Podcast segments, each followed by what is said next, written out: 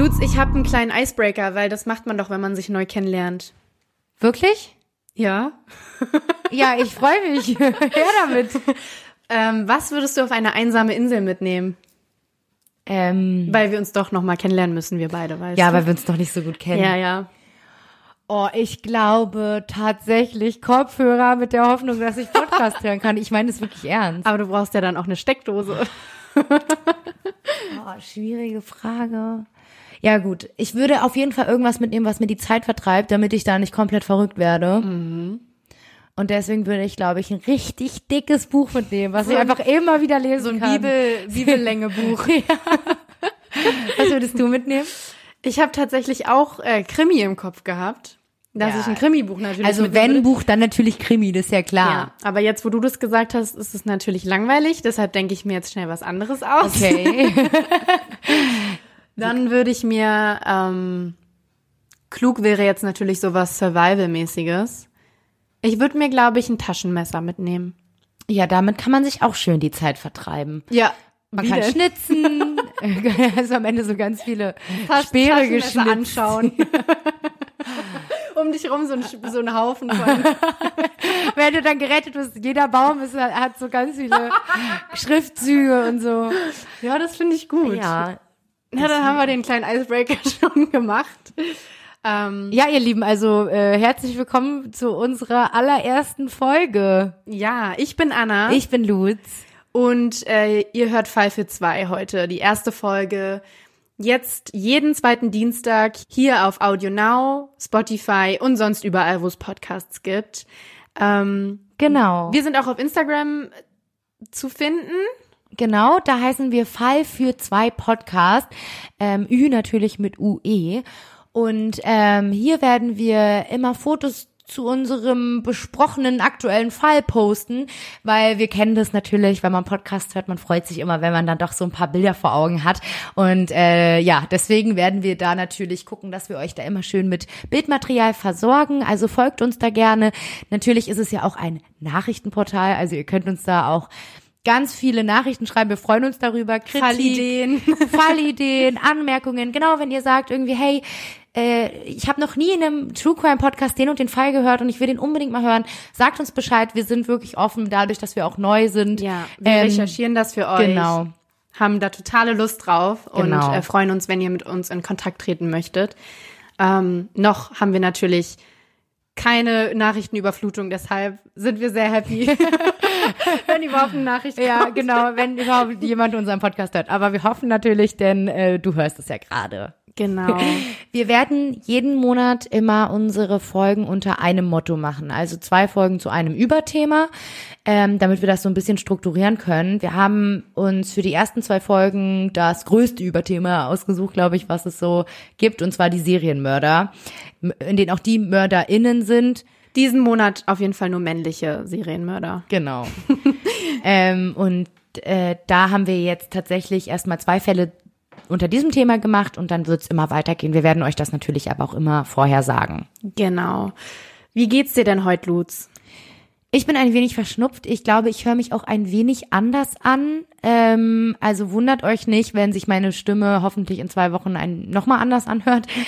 Ähm, ja, aber ansonsten geht's mir gut. Ich glaube, das ist der Wetterumschwung und Hoffen ich wir fro- es. Ja, Sie sitzt nämlich gerade gegenüber von ihr. ich freue mich aber, dass du gegenüber von mir sitzt, weil äh, ja, dann ist es immer so ein bisschen persönlicher. Ja, wir sitzen gerade in Lutz Küche. Genau. ähm, und haben es uns gemütlich gemacht. Und ich freue mich jetzt total, deinen Fall zu hören. Aber vorher ähm, noch eine, ein kleiner Beitrag von mir. Wir würden euch nämlich gern immer grob auf dem Laufenden halten, was so bei den Kriminalgerichten in Deutschland los ist. Und äh, euch daher gern über Prozessbeginne, über Entwicklungen und natürlich auch gesprochene Urteile informieren.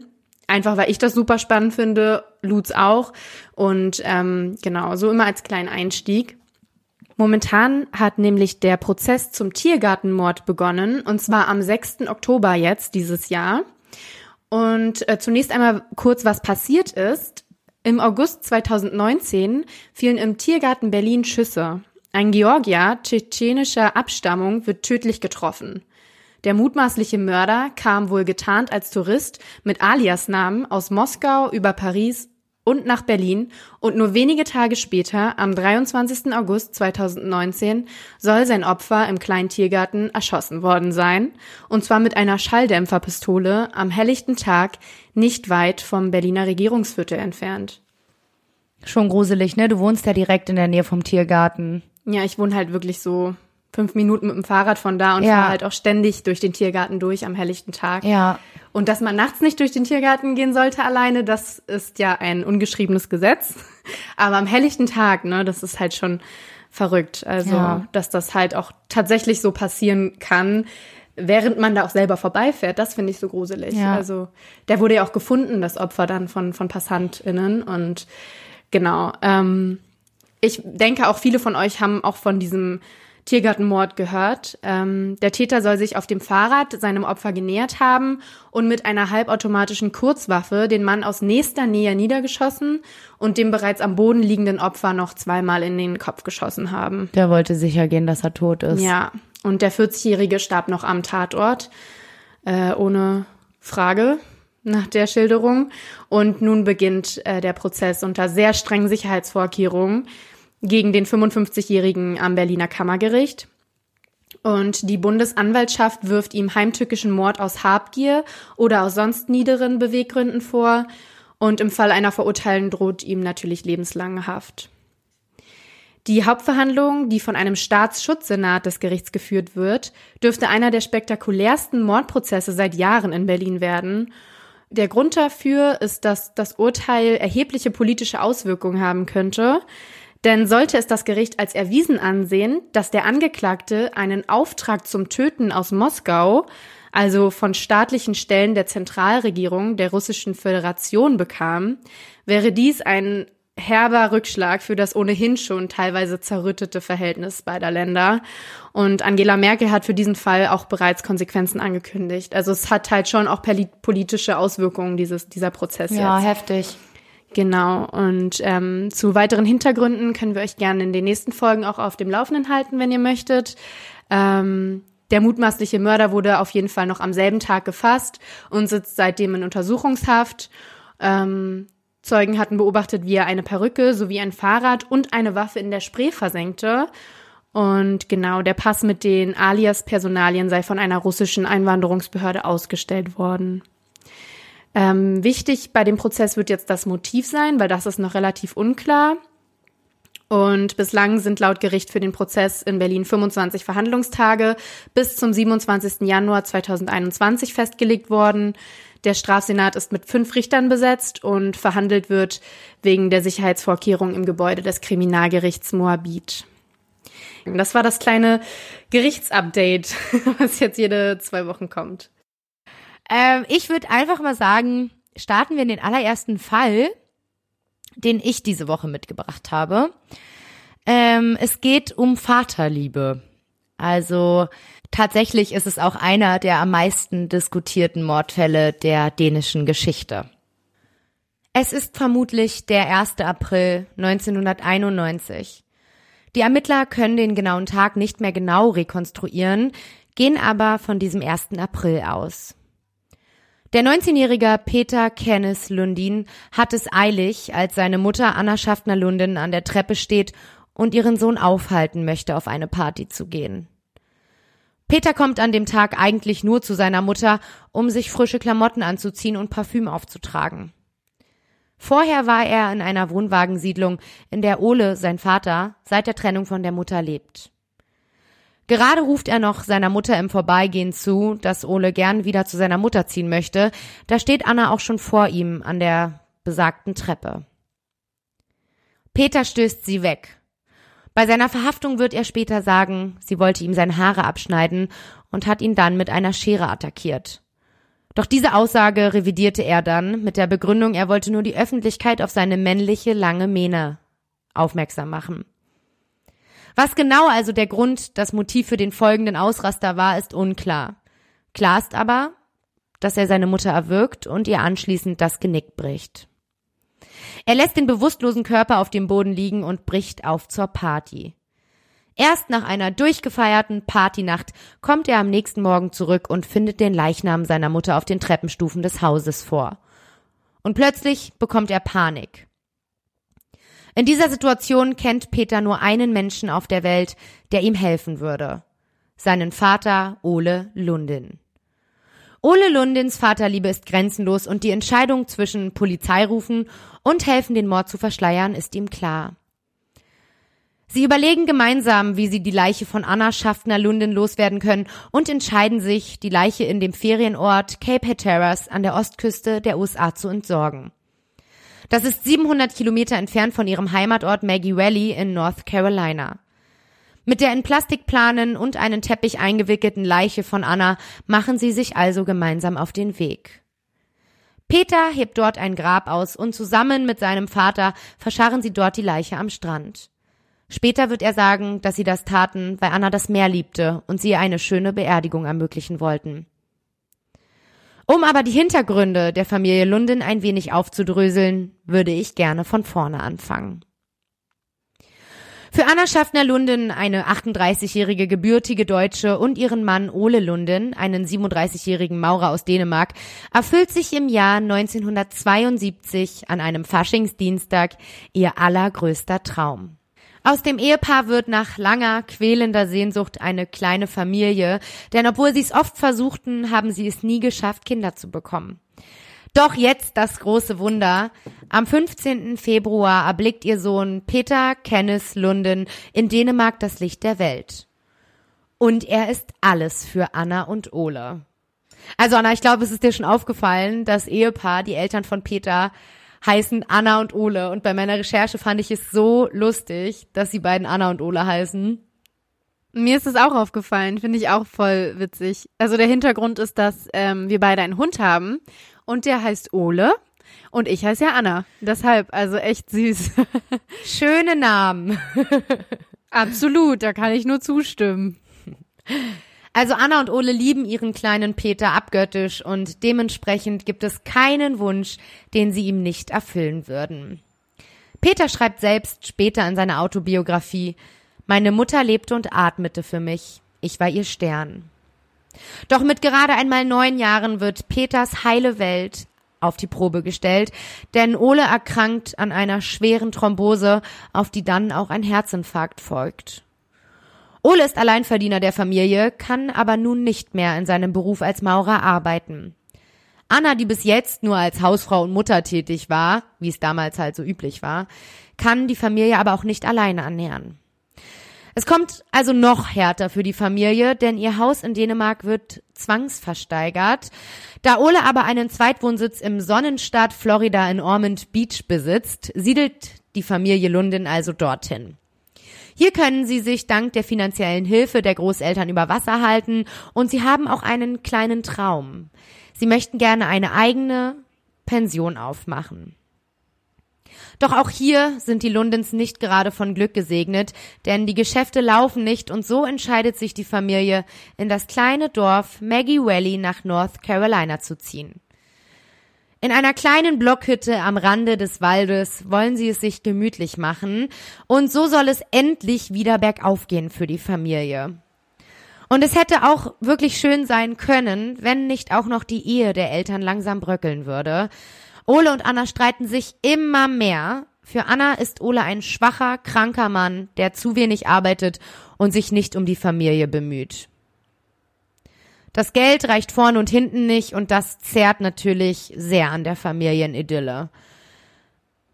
Also ich finde es richtig heftig, dass Anna Ole hier so Vorwürfe macht, muss ich sagen. Ähm, kann man natürlich nicht wissen, wie die Situation zwischen der Familie da schon ist, aber also sie sagt, er ist schwach und kann nicht arbeiten, aber es ist ja wegen seiner Krankheit. Also es finde ich sehr mhm. heftig. Sehr gemein. Also ja. tut mir der Ole schon leid. Ja, und Anna ist dann auch immer so, dass sie dann tatsächlich ähm, immer zu Peter und Ole hingeht und denen ein Foto von Popsänger Tom Jones zeigt und immer wieder sagt, das ist ein richtiger Mann, der ist nicht so schwach und unterwürfig wie mhm. Ole. Ähm, das sagt sie immer wieder auch zu Peter. Ähm, und für ihn soll das tatsächlich auch ein Schlüsselmoment in seinem Leben werden, der ihn auch wirklich prägt. Mhm. Mhm. Als Anna auch noch anfängt, Alkohol zu trinken, um ihren Frust und Kummer zu vergessen, werden die Streitereien im Hause Lundin immer schlimmer. Peter, der inzwischen 14 Jahre alt ist, bekommt das natürlich hautnah mit. Um dem Chaos und den Zankereien zu Hause zu entfliehen, flüchtet er immer öfter aus dem Haus und beginnt zu rauchen, zu kiffen, zu koksen und auch Alkohol zu trinken.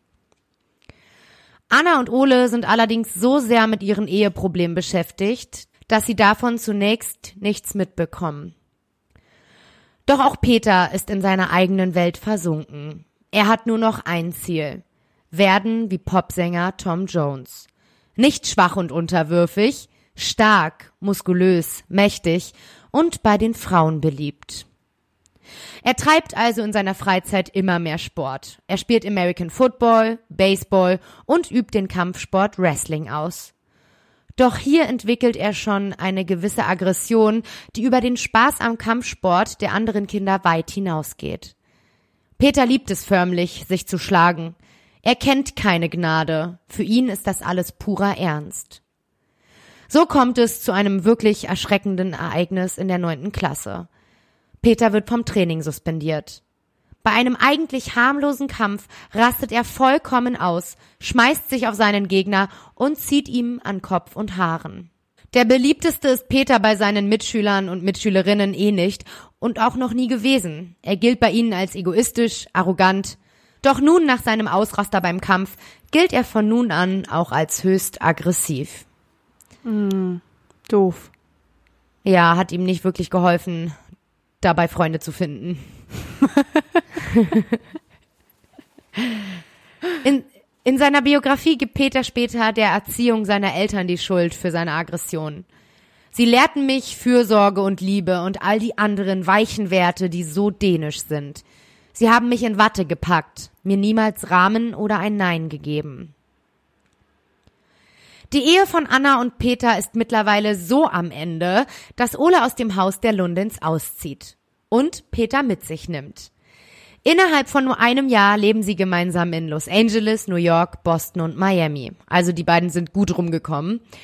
Sind die gereist oder haben die da gewohnt, richtig? Ja, also eher reisen wahrscheinlich, aber die haben dann schon auch immer ähm, sich da eine Wohnung gemietet. Also die waren dann schon immer dann auch da sesshaft für ein, für ein paar Monate dann.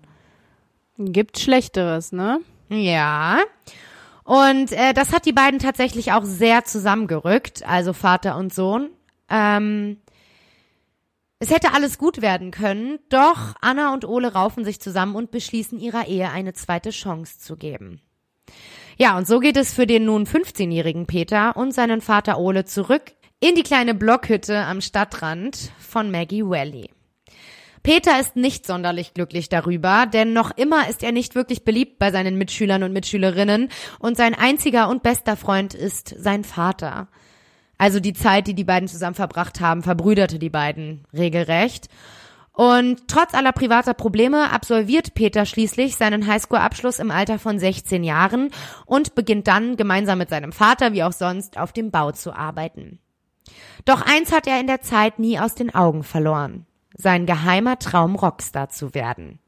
Das Foto von Popsänger Tom Jones hat er immer noch in seinem Kopf und von nun an lässt er sich seine blonden langen Haare zu einer unverwechselbaren Mähne wachsen und macht immer mehr Kampfsport. Er fängt nun auch an, Steroide zu nehmen, denn Aussehen ist alles für Peter. Doch nicht nur Aussehen ist ihm enorm wichtig, sondern auch Geld, weswegen er nicht mehr nur Drogen nimmt, sondern auch anfängt, sie selber zu verkaufen. Geld und Aussehen. Peters Erfolgsrezept, um Frauen und Macht anzulocken. Und das ist genau das, was er am meisten möchte. Und der ist höchstwahrscheinlich auch erfolgreich damit, oder? Ja, tatsächlich. Also das mit dem Geld hat geklappt, denn er kauft sich nun einen Sportwagen und den kann man sich ja nur leisten, wenn man auch wirklich ein bisschen Geld verdient. Ähm, also er erfüllt sich von dem Geld, den er aus dem Drogenhandel hat, den Traum eines Sportwagens und startet mit diesem Sportwagen Bordelltouren durchs Land. Er wird von Zeit zu Zeit immer süchtiger danach, mit immer mehr und mehr Frauen zu schlafen. Für ihn ist das die beste Lösung, um dem Chaos zu Hause zu entfliehen und es für einige Zeit zu vergessen. Denn die Situation wird nicht besser, im Gegenteil, sie wird immer schlimmer. Es wird gestritten, geschrien und randaliert. Und umso älter Peter wird, desto öfter geht es gewalttätig zu. Und vor allem gegen seine Mutter. Anfang des Jahres 1991 spitzt sich die Lage so zu, dass Anna mehrere Male Hilfe bei den Nachbarn sucht und sogar die Polizei alarmiert. Doch es passiert nichts. Anna bleibt nur noch eine Wahl, Ole aus dem gemeinsamen Haus der Lundens rauszuwerfen. Jetzt hat sie endlich wieder Ruhe, dachte sie. Denn nur vier Monate später wird Anna tot sein und genau elf Monate später wütet ein Sturm an der Ostküste der USA. Und dieser Sturm bringt düstere Geheimnisse ans Licht, denn der Leichnam von Anna Schaffner-Lunden wird freigelegt. Passanten finden eine Leiche, die in einer blauen Decke eingewickelt ist. Durch die starke Verwesung können die Ermittler zwar den genauen Todeszeitpunkt nicht mehr bestimmen, aber sie können die Identität der Frau feststellen. Anna Schaffner-Lunden. Die Nachbarn und Nachbarinnen der Lundens hören davon und sind sofort alarmiert. Sie haben Anna lange nicht gesehen und sie berichten der Polizei von den gewaltsamen Übergriffen von Ole und Peter auf Anna, von all den Nächten, in denen Anna zu ihnen geflohen ist und um Hilfe bat. Somit gerät natürlich das Vater-Sohn-Gespann sofort in das Visier der Ermittler, doch Peter und Ole sind schneller. Sie befinden sich schon längst auf der Flucht. Und sie haben es tatsächlich über die Landesgrenze geschafft. Erst ein halbes Jahr später, am 6. Juni 1992, können die beiden in einem Hotel im kanadischen Toronto gefasst und an die USA ausgeliefert werden. Mhm. Während Ole Lunden zu zwei Jahren Haft wegen der Beseitigung einer Leiche verurteilt wird, plädiert Peter Lunden auf fahrlässige Tötung. Die Tat sei im Affekt passiert, es sei ein Unfall gewesen. Weil ja. sie ihm die Haare abschneiden wollte.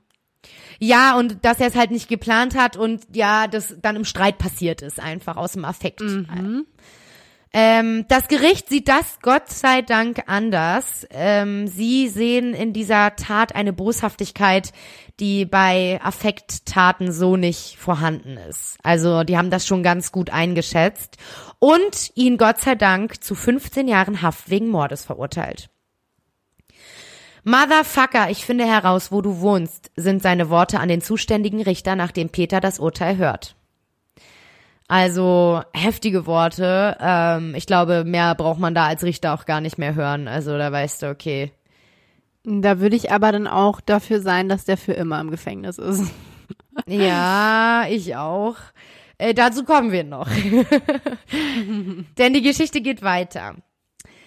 Peter wie wir alle jetzt schon wissen, wollte ja immer ein Rockstar sein, wie Tom Jones, mächtig, stark, männlich und beliebt bei Frauen. Vor seiner Verurteilung war er das nicht, doch nach seiner Verurteilung verändert sich plötzlich alles. Peter weckt für unzählige Frauen Interesse. Er bekommt viele Briefe in das Gefängnis nach North Carolina und jeder von ihnen antwortet er stets dasselbe. Er liebe sie und er bräuchte Geld. Ja, und ob du es glaubst oder nicht, aber innerhalb kürzester Zeit hat sich Peter durch diese Masche mehrere tausend Dollar von den Frauen erbettelt. Die haben denen das ins Gefängnis geschickt, das Geld, oder? Ja, ja, die haben ihm das Geld ins Gefängnis geschickt. Also das passiert jetzt hier alles gerade im Gefängnis von North Carolina. Ach du meine Güte. Ja. Ich bräuchte auch Geld, wenn es da noch so eine Frau draußen gibt. Ich glaube, da hast du nicht so gute Chancen. Wieso du bist schließlich Gott sei Dank keine verurteilte Mörderin. Na gut, das ist wahr. Ich habe aber andere Qualitäten. ja, Anna, kannst du dir denn vorstellen, warum Peter plötzlich so bekannt war? Weil davor keiner kannte ihn, es war wirklich einfach nur ein verurteilter Mörder, okay, aber plötzlich kamen Briefe ohne Ende ins Gefängnis und das hat einen Grund, ähm, ja, also kannst du dir vorstellen, was es vielleicht war, was ihn so bekannt machte dann? Na, er muss ja irgendwie an die Medien gekommen sein wahrscheinlich oder irgendwie ein Artikel, der über ihn geschrieben wurde, irgendwie, dass Leute auf ihn aufmerksam wurden, vermute ich jetzt einfach mal. Ja, also es ist tatsächlich so, dass, ähm, wie ich gerade schon gesagt habe, dass der Mord, dadurch, dass er halt in den USA passiert ist, ähm, nicht so wirklich weit gedrungen ist. Also es bekamen tatsächlich nur wenige Menschen, zum Beispiel in Dänemark, also in der alten Heimat der Lundens, davon was mit. Also es war wirklich so. Aber ja, das kann ich mir vorstellen, weil es ja nun mal super weit weg ist, ne? Also Genau. Ich finde also immer so für, für Taten, die weit weg passieren, da ist das Interesse einfach nie so gegeben. Ja, das ist ja dann auch bei Mordfällen tatsächlich eher lokal dann, ne? Dass es dann hier Wellen schlägt, wenn es halt nah an dich rankommt, aber sobald es halt weit weg ist, interessieren sich die ja. Leute eigentlich nicht dafür. Ja, auch egal, wo die Person herkommt, so, weißt du, das würde mich jetzt auch nicht so tangieren. Ja, ja.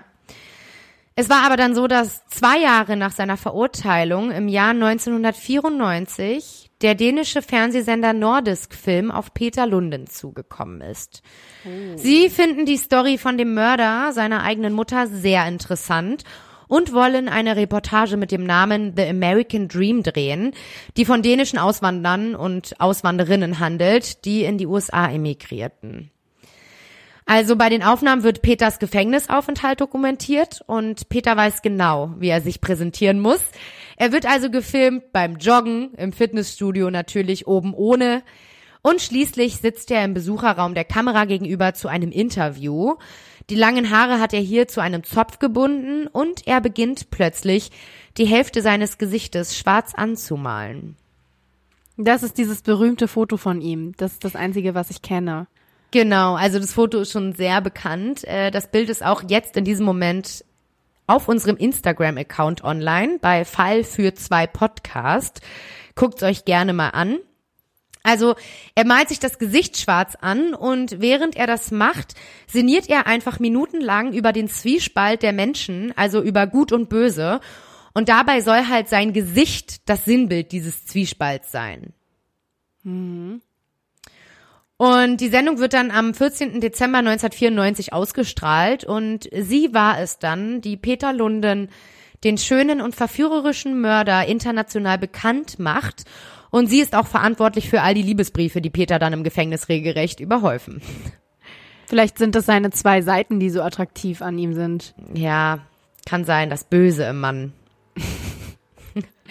Aber nicht alle finden diese Aufnahmen anziehend, denn ein renommierter schwedischer Psychiater sieht nach der Ausstrahlung im Internet die Aufnahmen von Peter und diagnostiziert ihm auf der Skala der Psychopathen 39 von 40 Punkten.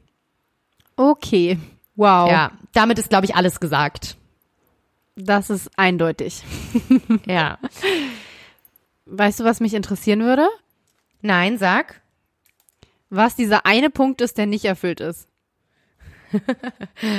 ja, sehr gute Frage. Äh, das äh, ist wirklich spannend. Das wüsste ich jetzt auch nicht. Für mich hört sich das nach 40 von 40 Punkten an. Ja. Also die Zeit im Gefängnis prägt Peter sehr. Ihn inspirieren die harten Typen im Knast und von nun an will er werden wie sie. Also Popsänger Tom Jones ist nun Geschichte. Jetzt sind es die harten Typen im Knast. Und wie bei Tom Jones tut er alles dafür. Er stemmt immer mehr Gewichte. Natürlich auch wieder, um den Frauen zu gefallen, die ihm Liebesbriefe schicken. Denn eine Frau unter ihnen tut es Peter ganz besonders an. Und zwar die 33-jährige Tina aus Dänemark.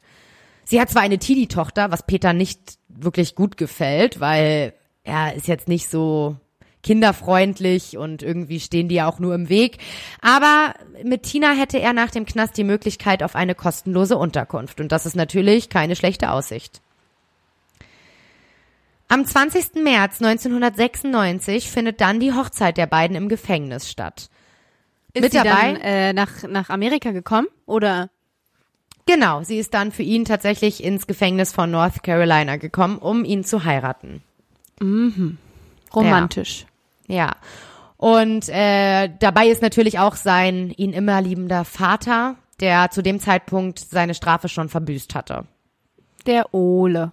Genau, der Ole kam natürlich auch. Und zu der Zeit, in der Peter im Gefängnis sitzt, sind die Gefängnisse in den USA tatsächlich maßlos überfüllt und Peter ist ja nicht blöd, der weiß ganz genau, dass Interesse besteht, wenigstens die ausländischen Inhaftierten loszuwerden. Und genau das tritt auch ein, denn unglaublich aber wahr, am 4. Juni 1999 wird Peter entlassen und nach Dänemark abgeschoben. Nach wie vielen Jahren? Also er hat zu dem Zeitpunkt nicht mal die Hälfte seiner Haftzeit abgesessen, also nur sechs Jahre und elf Monate musste Peter für den Mord an Anna, seiner Mutter, verbüßen. Wahnsinn, ey. Krass. Ja. Und nun steht Peter mit jungen 27 Jahren und 27.000 Dollar erschnortem Vermögen von den Frauen als freier Mann in Dänemark. So kann er also ein neues Leben beginnen und an seiner Seite natürlich, wie soll es auch anders sein, sein Vater, der natürlich mit ihm zusammen nach Dänemark geht und seine neue Ehefrau Tina und äh, zu ihr zieht er dann auch nach Malow in die Nähe von Kopenhagen. Und sie hilft ihm tatsächlich auch sehr, denn dank der Hilfe von Tinas Vater findet er sofort einen Job. Und es könnte jetzt alles wieder schön werden, doch es sollte nicht lange dauern, bis Peter wieder hinter Gittern sitzen sollte. Denn bereits im selben Jahr trifft er bei einer seiner Bordelltouren, die er wieder anfängt, die 36-jährige Marianne Pedersen. Sie ist sogar die Leiterin eines Bordells, hat also Geld, außerdem ist sie verwitwet und sehnt sich nach Liebe, Nähe und Geborgenheit. Marianne scheint die perfekte Frau für Peter zu sein, wenn sie nicht nur keine Kinder hätte. Denn mit an Mariannes Seite sind ihre zwei Söhne, und zwar der zwölfjährige Brian und der zehnjährige Dennis. Aber das ist Peter erstmal egal. Er ist nämlich schnell gelangweilt von dem Alltag mit seiner Ehefrau Tina und ihrer Tochter, dem geregelten Leben ohne Abenteuer und Flash. Dazu schreibt er übrigens in seiner Biografie, nach sieben Jahren Knast brauche ich keine intellektuelle, liebevolle Beziehung. Hm. Tina bekommt natürlich mit, dass die Ehe zu Peter langsam zu bröckeln beginnt. Sie bekommt auch, sie ist ja auch nicht doof, von seinen Bordelltouren mit. Und dadurch streiten die beiden immer öfter. Es wird tatsächlich auch immer öfter handgreiflich zwischen den beiden. Also Peter fängt auch an, Tina zu verprügeln, die Tochter zu verprügeln. Und Tina wirft dann daraufhin Peter auch aus der gemeinsamen Wohnung raus. Also die beste Entscheidung, die sie hätte treffen können. Doch es dauert nicht lang und Tina möchte, dass Peter zu ihr zurückkommt. Ja, dieser steht nun zwischen zwei Frauen. Auf der einen Seite hat er seine Ehefrau Tina, die zu der Zeit sogar schwanger von ihm ist. Und auf der anderen Seite hat er Marianne, die ihm zwar viel mehr bieten kann, deren Söhne ihn aber total nerven. Sie sind einfach nicht so wie Peter. Sie ziehen Lesen oder Computerspiele dem Sport vor und Peter hat von Anfang an Angst, sie könnten ihm im Weg stehen, denn er will Marianne komplett ausnutzen.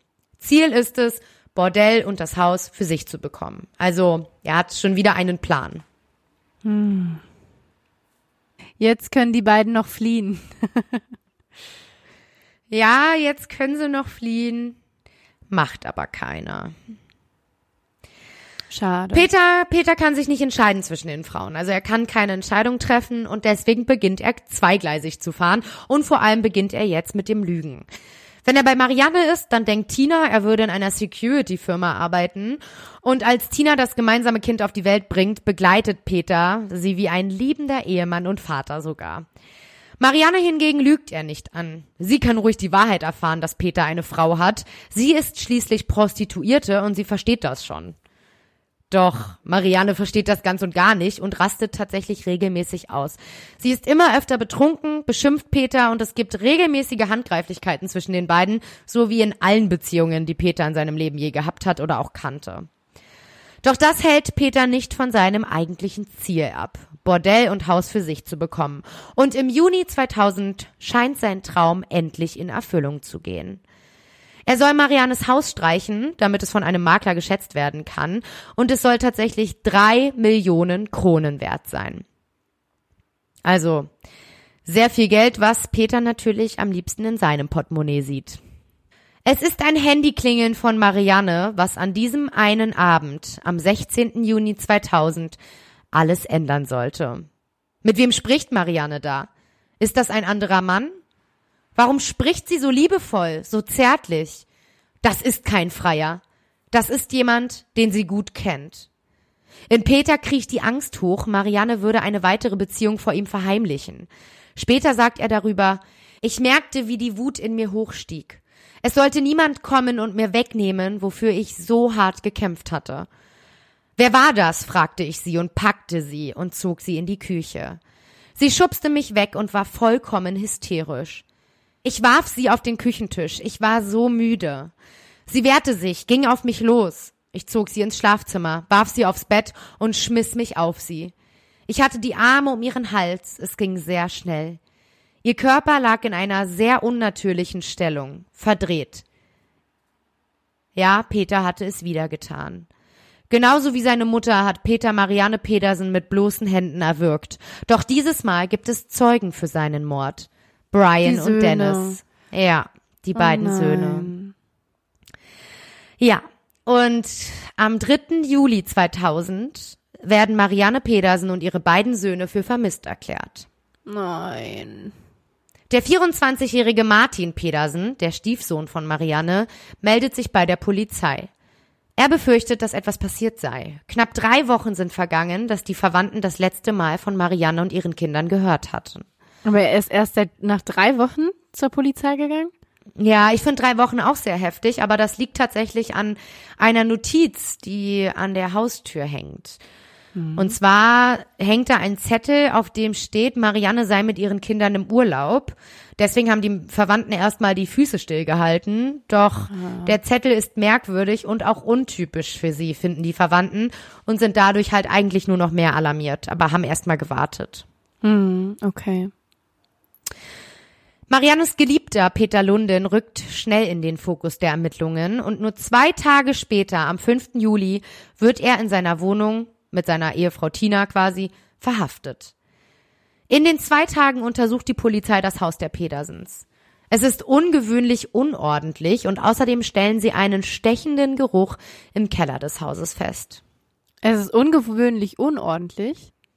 Genau, also die Pedersens, die Marianne wohnt ja da mit ihren beiden Kindern und ähm, es ist tatsächlich so, dass die als sehr aufgeräumte, ordentliche Menschen Ah, okay. galten und deswegen fanden sie es sehr unordentlich so. Auffällig. Ja, also genau sehr auffällig unordentlich, so wie es wahrscheinlich eigentlich nicht normalerweise in einem Haus aussehen würde. Hm, okay. Bei der ersten Untersuchung des Hauses sieht die Polizei, dass die Möbel im Haus mit Plastik bedeckt sind und es werden auch einige Blutflecken gefunden. Bei seiner Festnahme gibt sich Peter ahnungslos.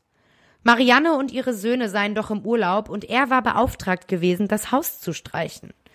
Aber die Ermittler glauben ihm nicht. Die Untersuchungen des Hauses offenbaren ein wahres Blutbad. Besonders den Keller und die Garage beschreibt die Spurensicherung als reines Schlachthaus. Beide Orte sahen aus wie saubere Schlachthöfe, obwohl Peter versucht hatte, die Spuren durch Reinigung zu beseitigen, sagt der Leiter der. Untersuchung. Ja, tatsächlich. Also, ähm, obwohl es gereinigt war, haben sie tatsächlich überall Gewebereste an den Wänden, Decken und auch Böden gefunden. Und außerdem finden sie Blut und auch Gewebespuren an einer Axt und an einem Winkelschleifer, was schon mal so ein bisschen herauskristallisiert, was hier das Tatwerkzeug sein könnte. Leicht verdächtig auf jeden Fall. Genau, also auch auf dem Boden gibt es 100 sichtbare Markierungen von Axtschlägen. Also es scheint sehr brutal zugegangen sein. Okay. Zusätzlich können sie auch einen Teil von Mariannes Backenzahn sicherstellen. Die Blutspuren Peter Lundins Vergangenheit als Mörder und das mysteriöse Verschwinden der Familie reichen aus, um Peter vier Wochen lang erstmal wegen Mordes inhaftieren zu lassen. Und dann wird die Untersuchung auf zwei parallelen Spuren durchgeführt. Und zwar einmal einer sorgfältigen Überprüfung des Hauses und eines ebenso sorgfältigen Verhörs von Peter. Die Polizei geht davon aus, dass Peter die Familie getötet und zunächst im Keller und danach in der Garage zerteilt hat. Mithilfe seines Vaters soll er dann die Tüten im Müll entsorgt haben. Die Polizei kann herausfinden, dass Peter am 19. Juni 2000 mit Mariannes Metrokarte einkaufen war und große Mengen an Plastiktüten, Einweghandschuhen, Reinigungsmitteln und auch Messern kaufte. Also ich kann dazu eigentlich nichts sagen, weil also wie dumm kann man denn sein? Ich finde es wirklich unglaublich. Dann find, auch noch mit ihrer so- Karte. Ich finde, es wirkt so, als hätte er es gar nicht versucht. So. Also, äh, als wäre es das gar nicht genug wert, da jetzt irgendwie super viel Mühe reinzustecken. Das ist ja, Ja. wirklich am Ende nochmal so fies irgendwie, weißt Ja. du, so. Das noch von ihrem Geld zu bezahlen, dass sie f- quasi beseitigt wird. Ja, und bloß nichts von ihr gefunden wird nach dem Motto. Ja. Im Laufe der Ermittlungen äh, spielen die Nachbarn und Nachbarinnen tatsächlich auch eine große Rolle, denn diese berichten der Polizei, dass sie in der Nacht des Verschwindens Schreie aus dem Haus der Pedersens vernahmen. Und außerdem standen wohl im Juni auffallend viele Säcke Müll vor der Tür der Pedersens, was sie zuerst auf die Renovierung, die im Haus gerade stattfand, schoben. Aber es fiel ihnen außerdem auch auf, dass sich Peters Vater Ole in den fraglichen Tagen sehr oft im Haus der Pedersens aufgehalten hat, was er vorher halt nie getan hat. Der hat wieder Ähm, geholfen. Ja, also bei der Durchsuchung in Oles Wohnung findet die Polizei Mariannes Fernseher, ihre Auto- und Hausschlüssel, Dokumente der Pedersens und eine Axt und einen Winkelschleifer. Mhm. Das reicht aus, um Ole nun auch zu verhaften.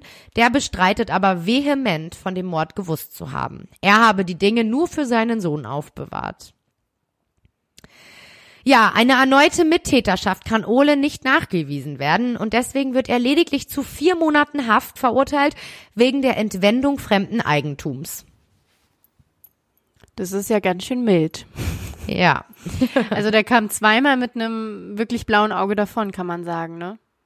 Ja, also beim ersten Mal hat er hat ja wirklich nicht geholfen, er hat ja wirklich nicht die Mutter auch mit umgebracht, sondern wirklich nur geholfen, die Leiche quasi zu entsorgen. Deswegen die erste Verhaftung war schon auch rechtens so, weil ähm, er wurde zu dem verurteilt, was er getan hat. Hier finde ich es auch schwierig. Hm. Weil er wusste ja auf jeden Fall davon.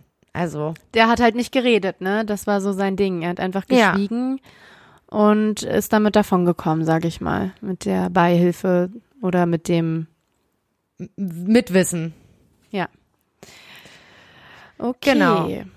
Also nach drei Wochen, nachdem auch schon die Ergebnisse der Techniker bekannt waren, will Peter eine Aussage plötzlich machen, denn er ist sich jetzt des Verschwindens der Familie Pedersens bewusst.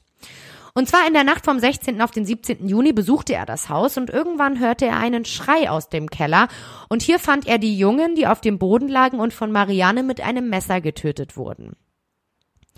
Sie war im Drogenrausch. Er schlug sie, weil sie die Jungen getötet hatte und so kam es, dass auch Marianne starb.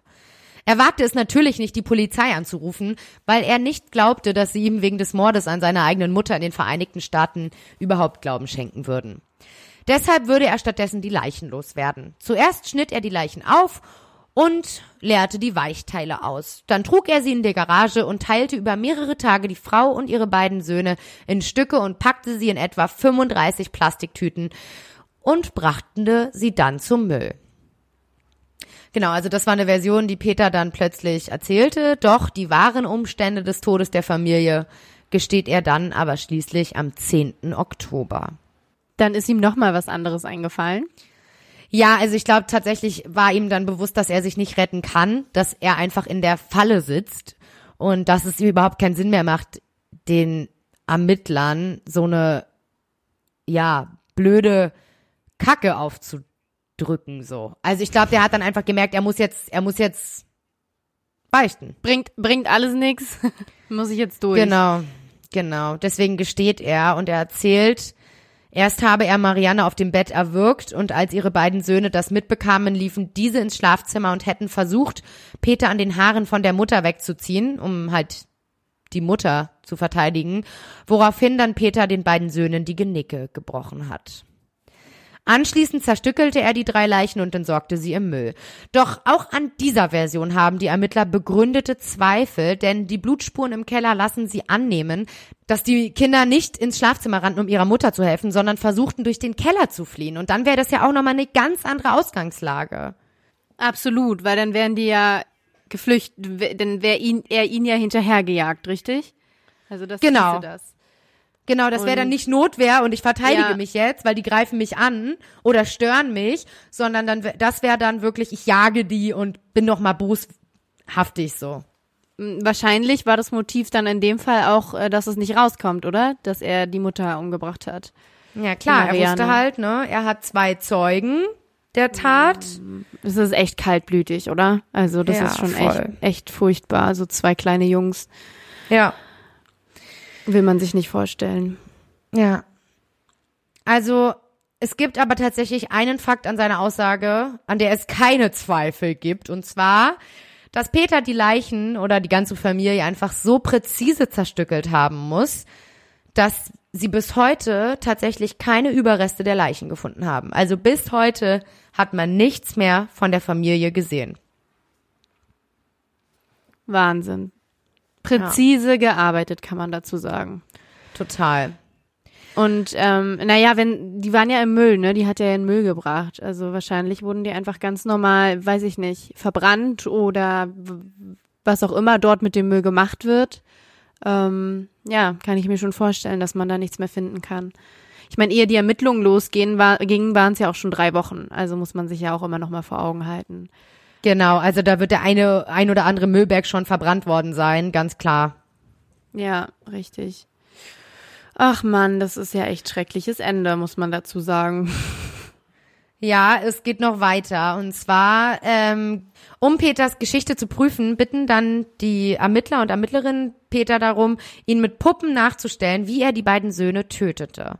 Und ihn offenbart sich dabei eine wirklich sehr ungezügelte Aggression, denn wie im Rausch schmeißt, schmeißt sich Peter auf die Puppen und reißt ihnen dabei sogar den Kopf ab, und zwar so doll, dass die Polizei ihn dann sogar stoppen muss.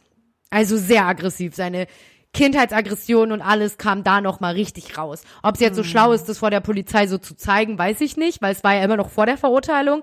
Aber Peter behauptet allerdings, der Mord an der Familie sei ein Unfall gewesen und daher müsse die Jury selber entscheiden, ob er wegen Mordes verurteilt werden könne oder ob sie ihm glauben, dass es ein Unfall war. Wie sein erster Mord ja auch schon ein Unfall war, ne? Acht Monate nach dem Verschwinden der Familie, am 5. März 2001, wird das Gericht vor das Eastern High Court gestellt. Und der Prozess gegen Peter Lunden läuft unter einem sehr großen Medien- und auch Besucherandrang. Ähm, doch nicht nur die Presse ist an Peters Geschichte interessiert, denn wie bereits bei seiner ersten Gefängnisstrafe hat er viele, vor allem weibliche Fans, die ihren modernen Rockstar wieder sehen wollen. Also es geht weiter. Ja, also der Richter, der Vorsitzende Richter eröffnet dann die Verhandlung gegen Peter und ähm, es ist tatsächlich so, dass es in den Jahren zuvor wirklich nur wenige Fälle gegeben hat, die eine solche Aufmerksamkeit auf sich zogen wie der von Peter Lunden, den inzwischen auch alle in Dänemark als Synonym des Bösen kennen. Im psychiatrischen Gutachten heißt es, der Observant ist nicht geisteskrank, er hat eine normale Intelligenz. Er ist selbstzentriert, er überschätzt sich und ist davon geprägt, dass er seine persönlichen Bedürfnisse umgehend befriedigen möchte. Er hat keinerlei Empathie und ihm fehlt die Fähigkeit, die Gefühle anderer zu verstehen und zu registrieren. Sein Vorstellungsvermögen ist subjektiv und von fast primitiven, maskulinen Idealen und sexuellen Fantasien geprägt. Hm. Macht Sinn. Also ein sympathisches Kerlchen, kann man sagen. Absolut. Er hätte sein In Gesicht komplett schwarz malen sollen. Ich glaube, es hätte mehr Sinn gemacht. Diese eine weiße Hälfte hat einfach keinen Sinn gemacht. Wo ist das Gute in diesem Menschen? Oder wenigstens so drei Viertel schwarz. Ja, ich weiß nicht wirklich, ob überhaupt was gut ist. Ich meine, der mag keine Kinder, der mag eigentlich niemanden, außer sein Vater. Vielleicht ist die Hälfte sein Vater, keine Ahnung. Okay. Also die Jury braucht gerade mal zehn Minuten und kommt schließlich zu einem einstimmigen Urteil. Peter Lundin ist voll schuldfähig am Mord von Marianne Petersen und ihren beiden Söhnen. Und das bedeutet die lebenslange Haft für Peter Lunden. Und er verbüßt seine Haftstrafe in der Anstalt in Harstedt-Wester. Doch auch seine Verurteilung schreckt seine Verehrerinnen nicht ab, denn insgesamt dreimal hinter Gittern heiratet er. Seine Ehen halten allerdings nicht lange, weil er natürlich immer noch Kontakt zu auch anderen Frauen nebenbei hat, das ist ja ganz klar. Und er heiratet nicht nur in, in Haft, sondern er wird außerdem auch Vater. Ähm, Im Jahr 2014 wurde dann die dänische Bevölkerung das letzte Mal bis jetzt in Angst und Schrecken vor Peter Lundin gesetzt, denn ihm werden zwei begleitete Ausgänge gewährt. Einmal ans Krankenbett seines todkranken Vaters Ole und einmal zur Beerdigung von Ole Lundin, der im Alter von 81 Jahren schließlich stirbt. Seitdem ist Peter alleine, ohne seinen ihm immer helfenden und liebenden Vater. Seinen größten Unterstützer an seinen Mordtaten, so gesagt. der ja. nie, nie daran gezweifelt hat, Peter bei seinen grauenvollen Taten zu helfen. Und im Endeffekt hat Ole ja die Morde nicht begangen, aber er hat ihm immer wieder geholfen. Also es war wirklich unglaublich. Hat er sich dazu mal geäußert irgendwann oder hat man von ihm nie was gehört? Nee, darüber? von Ole hast du nie was gehört. Auch im Gegensatz zu Peter, der sehr gerne ja auch Interviews gegeben hat und in der Öffentlichkeit auch stand und es genossen hat, äh, war Ole da ganz anders. Mhm. Also er hat sich auch nie gerechtfertigt, warum er das gemacht hat. Ja. Aber klar, er wird sagen, äh, es ist mein Sohn. Ich Ja. mache halt alles für den. Krass, ja. Genau. Und äh, als kleiner Side-Fact, weil ich habe jetzt ja wirklich so oft diese Liebesbriefe angesprochen und da habe ich noch mal so ein bisschen geguckt, äh, warum die Frauen da ins Gefängnis pilgern, um Sex mit einem Mörder zu haben. Äh, und das haben die wirklich gemacht bei Peter Lunden. Ähm, und wenn man das mal oberflächlich sich anschaut, dann kann man ja wirklich denken, dass er wie so ein Rockstar-Promi lebt, der Ja. irgendwie Fans hat. Und da habe ich bin ich auf einen Artikel ähm, gestoßen in dem der Michael Dahlen, der ist Wirtschaftsprofessor und spezialisierte sich auf Konsumverhalten und Marketing. Ähm, er hat aber quasi ähm, Themen erforscht, äh, um die andere Akademiker meistens einen weiten Bogen machten äh, oder auch machen, zum Beispiel in seinem Buch Monster. Darin geht es um das Marketing von Serienkillern, Amokläufern und Kannibalen. Und der sagte zu über Peter Lundin, es gibt ein Experiment, bei dem Menschen an einer Klippe standen und interviewt wurden. Im Anschluss fragte man sie, wie attraktiv sie den Interviewer fanden. Je näher sie am Abgrund standen, desto anziehender fanden sie ihn. Man nennt das Erregungsübertragung. Durch die Gefahr klopft das Herz schneller und dieses Gefühl wurde mit dem Interviewer assoziiert. Also Gefahr und Gewalt können einen positiven Werbeeffekt haben. Und das sagte er äh, auch zu Peter Lundin, dass das genau das gleiche war. Also Daher das Interesse für einen gefährlichen Mann, so gesagt. Genau. Genau, und bevor wir jetzt äh, gleich äh, weitermachen, noch mal ganz kurz meine Quellen. Und zwar gibt's dazu einen wunderbaren Artikel in der Stern Crime, äh, Ausgabe Nummer 17, die 2018 veröffentlicht wurde. Dann habe ich mir den Crime-Kanal von Kati Winter angeguckt auf YouTube. Die macht ganz, ganz tolle Sachen. Ich glaube, jeder, der Crime-Fan ist, kennt auch Kati Winters Crime Time. Ähm, also bin ich großer Fan und schaue mir das auch oft an. Und natürlich mehrere dänische Artikel und ähm, auch ein bisschen seine Autobiografie, wie ihr ja auch schon gesehen habt. Genau. Ähm, ja, Anna, was sagst du dazu? Ich bin jetzt fertig mit meinem Fall. Ja, super interessanter erster Fall, würde ich sagen. Also Ja. ich habe von Peter Lunden auch wirklich noch nie vorher gehört. Das finde ich super, weil es ja teilweise wirklich auch schwierig ist, irgendwie Fälle zu finden, ne, von denen man nicht irgendwie schon alles kennt, alles weiß. Total. Vor allem, wenn es Serienmörder sind. Ne? Richtig, also diese ja. kleinen ähm, Garten- und Nachbarmorde sozusagen, so die, da kennt man viele nicht, aber vor allem, wenn es um Serienmörder geht oder ähm, ja, diese ganz großen Killer, sage ich jetzt mal, jeder, der True Crime liebt und die Podcasts hört und die Sachen liest, der kennt eigentlich schon fast alle. Deswegen fand ich es auch, ja, ganz gut, dass ich äh, Peter Lunden auch noch nicht kannte davor. Ja, richtig cool. Danke für den Fall, Lutz. ja sehr gerne. Ähm, wusstest du, wie so eine vorzeitige Haftentlassung, wie sie ja bei Peter Lunden stattgefunden hat, abläuft und auf welchen Grundlagen sie in Betracht kommt? Nein. Also ähm, ganz kurz, hier kommt nämlich mein kleiner rechtlicher Fakt ähm, zur Sprache. Wir machen das ja immer, dass ich zu dem Fall von Lutz dann immer einen kleinen ähm, Seitenhieb so gesagt anspreche und Lutz würde mir jetzt zum Beispiel einen Fakt über Presse erzählen. So, das ist ja unser System. Und Peter Lunden wurde ja aufgrund einer Gefängnisreform und wegen der Ehe nach nur sieben Jahren Haft vorzeitig entlassen. Das ist das, was ich über den Fall vorher wusste.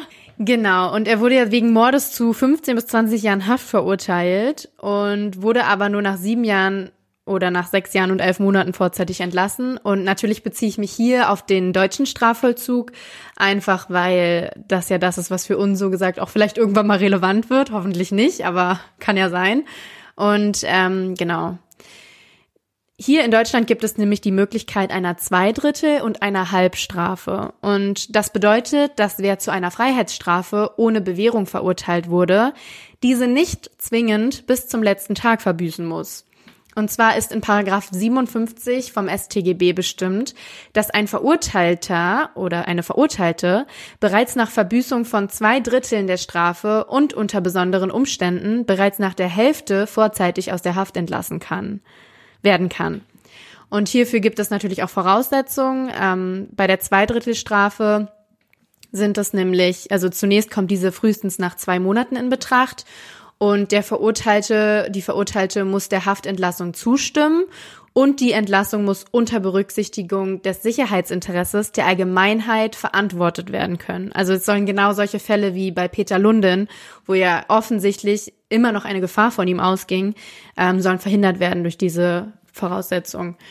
Und ob durch eine vorzeitige Entlassung halt das Sicherheitsinteresse der Allgemeinheit gefährdet wäre, wird das Gericht dann unter Abwägung der Einzelfälle entscheiden. Und bei einer vorzeitigen Haftentlassung nach zwei Dritteln der Strafe ist hier zum Beispiel zu berücksichtigen einmal die Persönlichkeit des, der Verurteilten, das Vorleben, die Tatumstände, die Rückfallgefahr, das Verhalten der, des Verurteilten im Vollzug, die Lebensverhältnisse und auch die Wirkungen, die von der Aussetzung zu erwarten sind.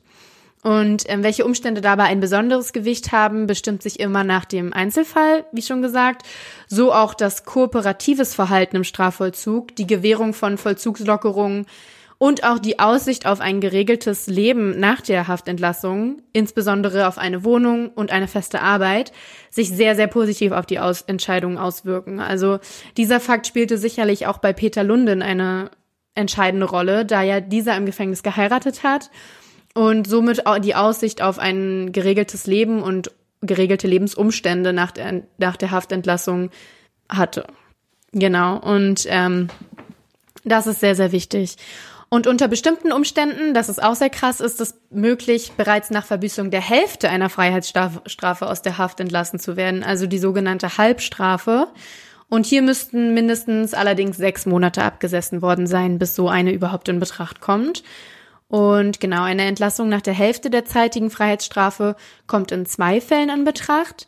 Entweder bei Verurteilten, die zum ersten Mal eine Freiheitsstrafe verbüßen, die zwei Jahre auch nicht übersteigen darf.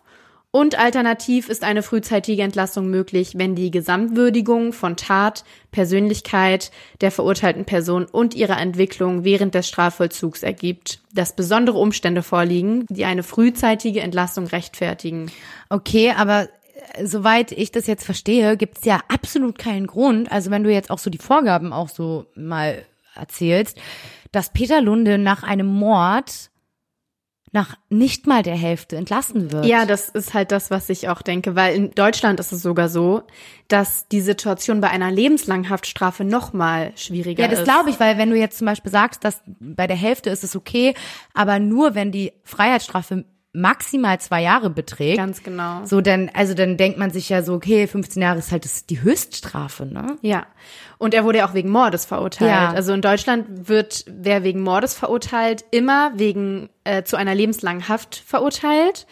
Und für die Aussetzung der Vollstreckung des Restes dieser Strafe gilt in Deutschland Paragraph 57a StGB. Und hiernach kann das Gericht die Vollstreckung frühestens nach 15 Jahren zur Bewährung aussetzen, wenn sogar nicht die besondere Schwere der Schuld des Verurteilten festgestellt wurde und außerdem die oben genannten Umstände erfüllt sind. Also hier auch nochmal ähm, zum Beispiel eine besonders positive Persönlichkeitsentwicklung gezeigt wurde oder wenn die Tat, für die verurteilt wurde, als besonders milder Fall gewertet wird. Und das kann ja Mord in keinem Fall sein. Nee. Also deshalb ist es schon äh, sehr, sehr krass, was da passiert ist in Amerika. Weil hier in Deutschland wäre die Strafvollzugsregelung eine ganz andere. Und äh, die Empörung, die danach ja auch auf das Justizsystem so gesagt getroffen hat, äh, ist absolut nachvollziehbar meiner Meinung nach, weil es der Wahnsinn. Ja, vor allem, äh, dass der einfach dann, ja, der wurde dann einfach aus, aus, aus den USA rausgeworfen, der wurde dann irgendwie abgeschoben nach Dänemark. Ja, wegen, wegen, warum war das nochmal? Weil ähm, nicht genug Platz im Gefängnis mehr war, oder? Genau, und die haben dann ausgesondert und natürlich werden erstmal die quasi ausländischen Inhaftierten rausgeworfen. Ja. Und dann wird er nach Dänemark abgeschoben und der kriegt keine Bewährungsauflagen, der wird nicht beobachtet, hm. nicht bewacht, der muss, der ist einfach ein komplett freier Mann, wie jemand, der nie was gemacht hat. Ja, Wahnsinn. Da hätte der doch wenigstens irgendwie, dann hätte man da mit den Behörden sprechen müssen, du, wir, hier kommt jetzt ein Mörder nach Dänemark, haltet den mal äh, im Auge oder keine Ahnung also ich finde das Wahnsinn. Ja. Es ist halt auch auf jeden Fall zu erwähnen, dass Gefängnisreformen natürlich immer stattfinden können, wo dann entschieden wird, okay, wir müssen jetzt die Strafe mildern oder wir müssen jetzt die Zeit der Haftierung verkürzen, weil wir einfach keine Plätze mehr haben. Aber das ist natürlich sehr, sehr, sehr, sehr selten und das darf natürlich wie in vorliegendem Fall auch nicht passieren, weil solche Konsequenzen dann natürlich folgen können. Ja, das war's zur Haft frühzeitigen Haftentlassung. Okay. Schön, ja, ich finde ich finde sehr spannend. Also ich fand es wirklich sehr spannend. ähm, ein bisschen was über das Rechtssystem zu hören, was das angeht, weil ich habe mich bei der Recherche super doll gewundert. Es wurde jetzt auch nicht so viel darauf eingegangen, also Ja, ich habe versucht tatsächlich rauszufinden, auf welchen genauen Umständen die Haftentlassung resultiert hat, aber ähm, das konnte ich auch nicht. Also es war nirgendwo zu ja, finden. also Fakt ist, er wurde entlassen und hat äh, drei weitere Morde begangen. Ja, wir hoffen mal, dass das nicht nochmal vorkommt. Nee, ich denke auch nicht. Ähm, ja, das war's diese Woche, würde ich sagen. Ja, genau.